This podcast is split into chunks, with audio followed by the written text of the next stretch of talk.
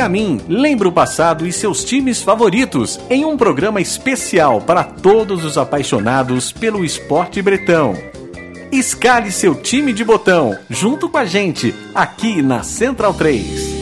O programa Meu Time de Botão tem a honra de conversar com Jonas Eduardo Américo, conhecido como Edu, nascido em Jaú no dia 6 de agosto de 1949, um dos grandes pontas é, da história do nosso futebol. Tudo bem, Edu? Tudo bem, é um, graças a Deus, é um prazer estar batendo esse papo aqui com vocês e, e parabéns pelo programa. Valeu, Edu. A gente que agradece pela, pela contribuição que você deu aí para a história do futebol brasileiro. É, Edu, para começar, eu vou perguntar como que tudo começou. É, você, de um menino em Jaú, é, até ter a oportunidade de jogar um futebol, de chegar no Santos, como é que foi o começo da sua carreira? É, então, em Jaú, eu comecei no, no time lá infantil, né, que chamava-se Vasquinho, e nós fomos campeões infantis, eu era o mais novo do time, né, que né, antigamente tinha primeiro e segundo quadro, né, e eu, com 11 anos eu já era o ponto esquerdo do primeiro quadro, né, infantil, que a maioria dos jogadores já tinham 15, 16 anos, entendeu, 17, e eu joguei com eles, e nós fomos campeões infantis em Jaú, e a maioria desses jogadores, nós morávamos num bairro é, lá de Jaú, e é onde localizava-se o Clube Palmeirinha. E todos os, os meninos, nós fomos para o Palmeirinha. Quando eu comecei no campeonato varziano, eu inclusive tive que pedir autorização para os juizados de menor para poder jogar, né? Eu tinha 13 para 14 anos. E, e, já jogava no time principal também. E, e nisso daí, eu, meu, meus dois irmãos mais velhos jogaram, né? E numa viagem a Bauru, é, a minha família é muito amiga da família do Pelé, e, e surgiu um papo né, com a minha irmã, e ele perguntou se tinha mais alguém na família que jogava. Né? E a minha irmã falou que tinha um garoto lá, que era ponto esquerda e tal, que jogava bem. Ele falou, ah, então leve lá no Santos, apresenta ele lá para ele fazer um período de treinos e tal. E isso eu vim para cá, para Santos, nas férias de julho de 1964. E fui bem nos treinos, e só que eu tinha que voltar para Jaú para voltar, dar continuidade aos estudos, né? Estava no período de férias. E pediram que eu voltasse em janeiro de 75. Aí foi quando eu voltei em janeiro de 75. E aonde ficou por é, quase 15 anos, fez mais de 500 jogos, quase 200 gols, é, num período onde disputou duas Copas do Mundo e teve diversas convocações. É, e começou tudo então por causa da amizade. É isso que eu ia te perguntar justamente sobre é, o, o, clima de amizade que deveria ter naquele time tão vitorioso e, e tão cheio de personagens. É, não foi uma amizade construída dentro do clube, né? Você já chegou amigo do pessoal, então, é isso? Não, eu não foi uma amizade construída do clube, né? Eu não conhecia é, o Pelé e vim conhecê-lo aqui em Santos, né? Quando meu pai me trouxe. Então, foi uma amizade construída aqui depois. E aí eu tive o privilégio, né, de participar de três Copas do Mundo, né, sendo o jogador mais novo inscrito, né, que eu cheguei aqui em 65, e em janeiro de 65, e, e apenas depois sete jogos que eu fiz, né, porque antigamente tinham os jogos é, aspirantes, né, Campeonato Paulista, e isso daí me ajudou muito. Então, quando eu entrei no time principal, eu concentrava com os profissionais e jogava nos aspirantes. Então, quando eu entrei para jogar com os profissionais, já estava familiarizado, né? Então, poderiam gritar comigo, me xingar, que não havia problema de nenhum de, sabe, de temor, de medo. Não, eu fui, fui bem. E nesses sete jogos, acho que eu apresentei alguma coisa que eu fui convocado, né, para fazer parte da, seleção brasileira e tive o privilégio de ir para a Copa do Mundo de 66 na Inglaterra. O Edu que é, era ficou conhecido pelo, pelo drible rápido, por ser muito habilidoso é, na ponta do campo. E aí eu te pergunto uma, uma curiosidade que eu tenho trazendo para o futebol atual, né, Edu? É, onde o, o, o que hoje é o parecido com o ponta, né, o jogador que ataca pelos lados do campo, é, tem que se preocupar muito em marcar o lateral, em voltar para compor um sistema defensivo. É, você daria conta de jogar hoje com essas incumbências defensivas? Ah, eu daria, porque eu seria hoje, no caso, seria um atacante, né? E não seria propriamente um ponto esquerdo, seria um atacante. E da maneira como jogam hoje, está é, tá muito mais fácil para a gente jogar, né? Acho que o jogador hoje que tem uma habilidade, uma técnica boa, ele deita e rola, como foi o caso aí do Neymar, né, recentemente. Então, eu acho que não teria problema nenhum em jogar. Tanto é que no Santos, naquela época que não tinha é, cartões, não tinha nada, é, eu fiz quase 600 jogos pela equipe, 500, quase 600, 600 jogos, né? Então, eu era um jogador que dificilmente me machucava, tinha um bom condicionamento físico e isso me ajudou muito. Edu, você jogou naquele que foi provavelmente, é, se não o maior, um dos três maiores times de futebol da história, que foi o Santos dos anos 60, começo dos anos 70, é, o time que tinha é, tantos nomes, a gente só não precisa nem falar mais quando fala do Pelé, mas aí tinha também é, Clodoaldo Pepe e tudo mais. É, eu queria que você puxasse é, na memória e trouxesse pra gente como que era aquele time dentro de campo, como que era a, a, distribuição tática daquele time e como que era o vestiário, como que era o ambiente daquele time, se tinha gente muito esquentada, se não era um ou se era um clima de amizade relaxada, se tinha muita competitividade por posição, como que funcionava? Não, era até que era tranquilo, entendeu? Porque todos nós nós nos preparávamos bem. Então cabia ao treinador é, optar por, por esse ou por aquele. Então, eu, por exemplo, na, na ponta esquerda, nós tínhamos os três que era de seleção brasileira, né? Que era Edu, Abel e o Pepe. Então, quer dizer, não havia também essa. É lógico que vai haver né, essa, pressão, né? Eu quero jogar, o outro também quer jogar e tal, mas aí depende, isso depende do treinador. Ele tinha essas opções na mão. Ele ia usar melhor, né? e, e, e amizade entre nós, né? o respeito que até hoje nós temos um com o outro, entendeu? E toda vez que alguém faz aniversário, nós nos reunimos, né? E, e todo mundo se respeita. Uma amizade muito grande até hoje. Então, por isso que o dentro de campo ficava fácil, porque as coisas saíam tranquilamente. E foram cinco campeonatos estaduais pelo Santos, mais dois campeonatos brasileiros, um Rio-São Paulo. É, só que agora eu vou tentar, é, eu, eu, vou puxar para a seleção brasileira, Edu. Foram muito, uhum. muitas convocações e três Copas do Mundo. É, você acha que. É, qual é aquela que você tem mais é, boas recordações? É claro que a de 70 foi vitoriosa, é, muito embora talvez tenha sido a, a, a uma das que você é, acabou tendo participação é, menor do que, por exemplo, em outras Copas. É, eu queria que você nos dissesse qual, foi a, qual é a Copa que fica no seu coração e na sua memória com mais carinho.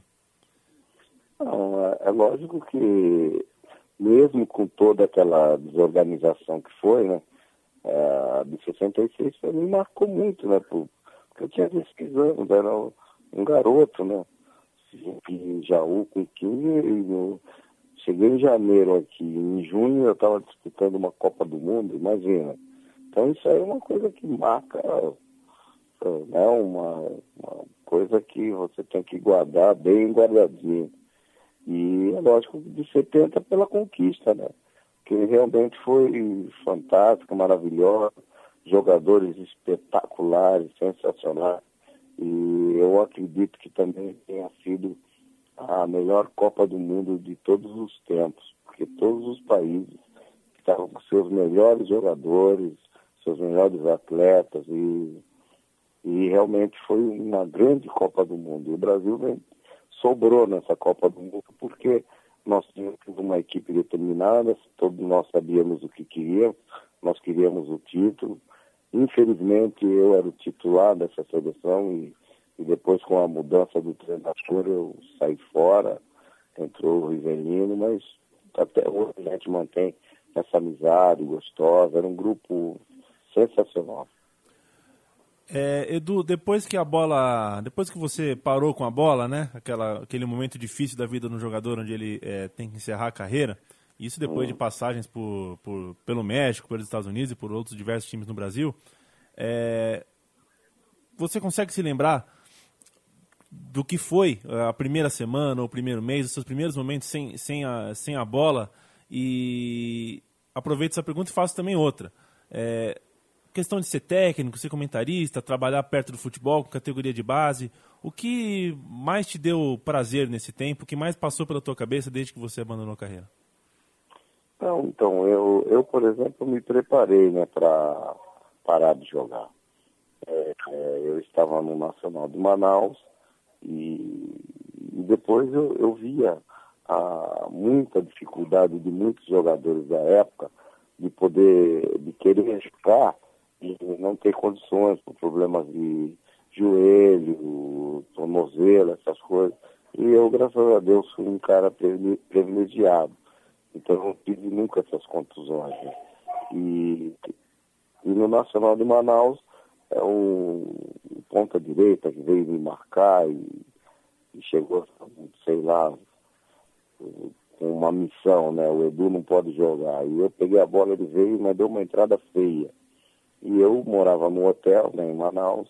Cheguei para minha esposa e falei, né? Falei, olha, vou terminar meu contrato, concluir meu contrato aqui, depois não jogo mais. Ah, como? Não, não, me preparei legal. Parei, parei. Aí depois veio né, a seleção de master, aí voltei a, a jogar. Eu nunca me afastei tanto do futebol. Todo final de semana eu jogo e depois também tive escolinha, que é o que eu mais gosto, né? De ensinar, passar um pouco do, daquilo, meus conhecimentos para a garotada. E não só para, para o futebol, entendeu? Tem uns que vão, tem o dom, vão ser jogadores, os, os que não têm, pelo menos a gente tenta faz, tentei fazer um trabalho a nível social, entendeu? Integrar essa, a garotada para a sociedade, bem, sem nenhum problema, porque eu dava aula realmente em bairros assim bem é, difíceis, é, de acesso e graças a Deus foi muito feliz. O Edu, que ainda joga bola, como ele acabou de afirmar, e eu tenho as, das minhas memórias de, de vê-lo é, jogando bola no, em times veteranos, inclusive porque eu sou sobrinho é, de um que jogou com você e joga bola com você é, recentemente, time veterano, que é o Genésio, você deve se saber quem é, porque joga, jogou bola com você, parece que ganhou o campeonato com você no veterano, confere? Quem? Genésio. Ah, sim. Pois é, eu a gente tem um DVD em casa com partida da final, com partida decisiva e tudo mais, de jogo, se eu não me engano, no clube do. do, do... Esqueci qual é o clube, mas em todo caso, é, a gente tem esses vídeos. Eu vou aproveitar para perguntar sobre a questão do, do, do time de Master que a seleção brasileira fez no fim dos anos 80, começo dos anos 90, aquele time que era dirigido pelo Luciano do Vale. Devia ser o maior barato, né? Re, é, reunir os amigos de novo e bater uma bola e sentir de novo aquele gostinho, né? Ah, não, foi maravilhoso. Foi um, foi um momento assim que não dá para te explicar a alegria que nós sentíamos. Tanto é que, que, que eu acabei também sendo tricampeão mundial de Master também, entendeu? Hum. Então foi uma coisa uma, uma maravilhosa. Reunia, a gente se reunia todo final de semana nos aeroportos, ia para algum lugar do Brasil e chegávamos recepcionados como se estivéssemos ainda atuando, entendeu? Então aquilo ali para a gente foi é uma massagem muito gostosa para o nosso ego. E, todo, e os estádios normalmente é, cheios, entendeu? Mais do que muitos jogos que a gente vê aí, às vezes, na Campeonato Brasileiro, Série, C, e até alguns da Série A também, entendeu? Nós chegávamos para jogar, tinha às vezes 15, 20, tinha 25 mil pessoas. Então era fantástico, porque nós jogávamos contra o pessoal que também eram ídolos na, na, no, no, no, estado dele, entendeu? Então isso foi maravilhoso. Edu, é, para a gente fechar, eu vou fazer uma pergunta é, capciosa para você, porque é claro que, é, pelo que a gente lê, que a gente é, é, assiste dos vídeos, a gente sabe que havia uma, uma característica sua que, que era sobre é, o, a forma física, né? Você era muito forte, muito veloz pela ponta, mas não era exatamente o tipo físico, por exemplo, de um Pelé, né? É, e eu quero saber o que, você pensa hoje, que a gente tem o Walter, atacante do Goiás, é, que o pessoal pega no pé dele porque ele tem um pouquinho de barriga, porque ele está gordinho, é, mas ele, ele tem algumas coisas é, que talvez lembrem o futebol que você praticava. Ele tem um drible curto é, e, e, quando põe na frente tem um arranque muito rápido, bate muito forte na bola. É, você acha que o futebol é muito preconceituoso, é muito cheio de, de padrão? É, ou eu estou falando alguma bobagem? Não, acho que nós temos um exemplo. É, eu não era assim tanto, né? Como o pessoal diz aí, entendeu? Eu, eu, eu, me preparava bem, tanto é que o Santos fazia um exemplo, né? 50 jogos, eu jogava 48 ou 49 jogos, então eu não ficava fora da, da equipe. Então é um negócio muito. É, e o Walter e nós temos, tínhamos também o exemplo do Coutinho. Depois que ele ficou magro, ele infelizmente não vendia aquilo que ele estava acostumado. E o, e o Walter é a mesma coisa, é o biotipo dele. Tanto é que todos os lugares que passou foi artilheiro. Foi artilheiro no Internacional quando ele começou, na, em Portugal. Só que o pessoal é, faz muita muito preconceito com essas coisas. Tanto é que ele faz uns gols aí que a gente não vê. E isso é incrível. É, e, tá, e tá cheio de magrinho em forma por aí, que, que não consegue fazer 20 jogos por ano, nem 5 gols. É, que não, não engraxa nem a chuteira dele. Pois é, e certamente não, engraxa, não engraxariam a sua chuteira também, Edu. É, a gente agradece pela, pelo papo, pela atenção que você deu aqui com a gente da Central 3. E para fechar, eu te coloco uma pergunta é, um pouco abstrata, vou jogar aqui no ar para você, é, para você viajar como você preferir, tá? Quando você olha para trás, qual é a lembrança que você tem? O que, que você gostaria de dizer para o futebol, é, se o futebol estivesse na tua frente e te pedisse uma palavra? Ah, é, obrigado, né? Obrigado por tudo. Eu só tenho a agradecer, né? Que tive uma, graças a Deus, uma carreira super vitoriosa. Por onde passei fui fui campeão e só tenho a agradecer, agradecer a Deus, né, por ter me dado essa, essa oportunidade e, e principalmente por não ter é, me contundido seriamente. Então, e eu espero que o futebol continue sendo essa maravilha, dando essa alegria ao povo, que é o esporte número um aqui. E, e você sabe que qualquer garoto quer jogar futebol, Antigamente era tido como marginais, né, jogador de futebol. Hoje não, hoje as mães até levam os garotos para treinar, entendeu? Então, obrigado futebol por tudo que você me proporcionou. E obrigado você, Edu, obrigado é, a, aquele Santos, aquela seleção tricampeã, é, obrigado pra, pra, por tudo que vocês deixaram para as novas gerações e para quem gosta de futebol é, ter sempre um motivo a mais para recordar do que aconteceu e ficar feliz com, com esse esporte que hoje em dia tem sido muito difícil a gente encontrar grandes equipes, grandes jogadores, grandes grupos, grandes caráteres, é, como notadamente aquele time do Santos, você incluso, é, tinha. Obrigado, viu, Edu? Um grande abraço. Eu é que agradeço a oportunidade e parabenizo, né, talvez a vocês por esse programa, porque através de vocês a gente consegue passar um pouquinho do, do nosso conhecimento, para que os jovens é, saibam quem foi né, é, o Edu, quem foi o, sei lá, qualquer outro jogador, entendeu? Que vocês entrevistem. Então, isso é muito legal. Parabéns pelo programa. Valeu, Edu. Grande abraço. Outro.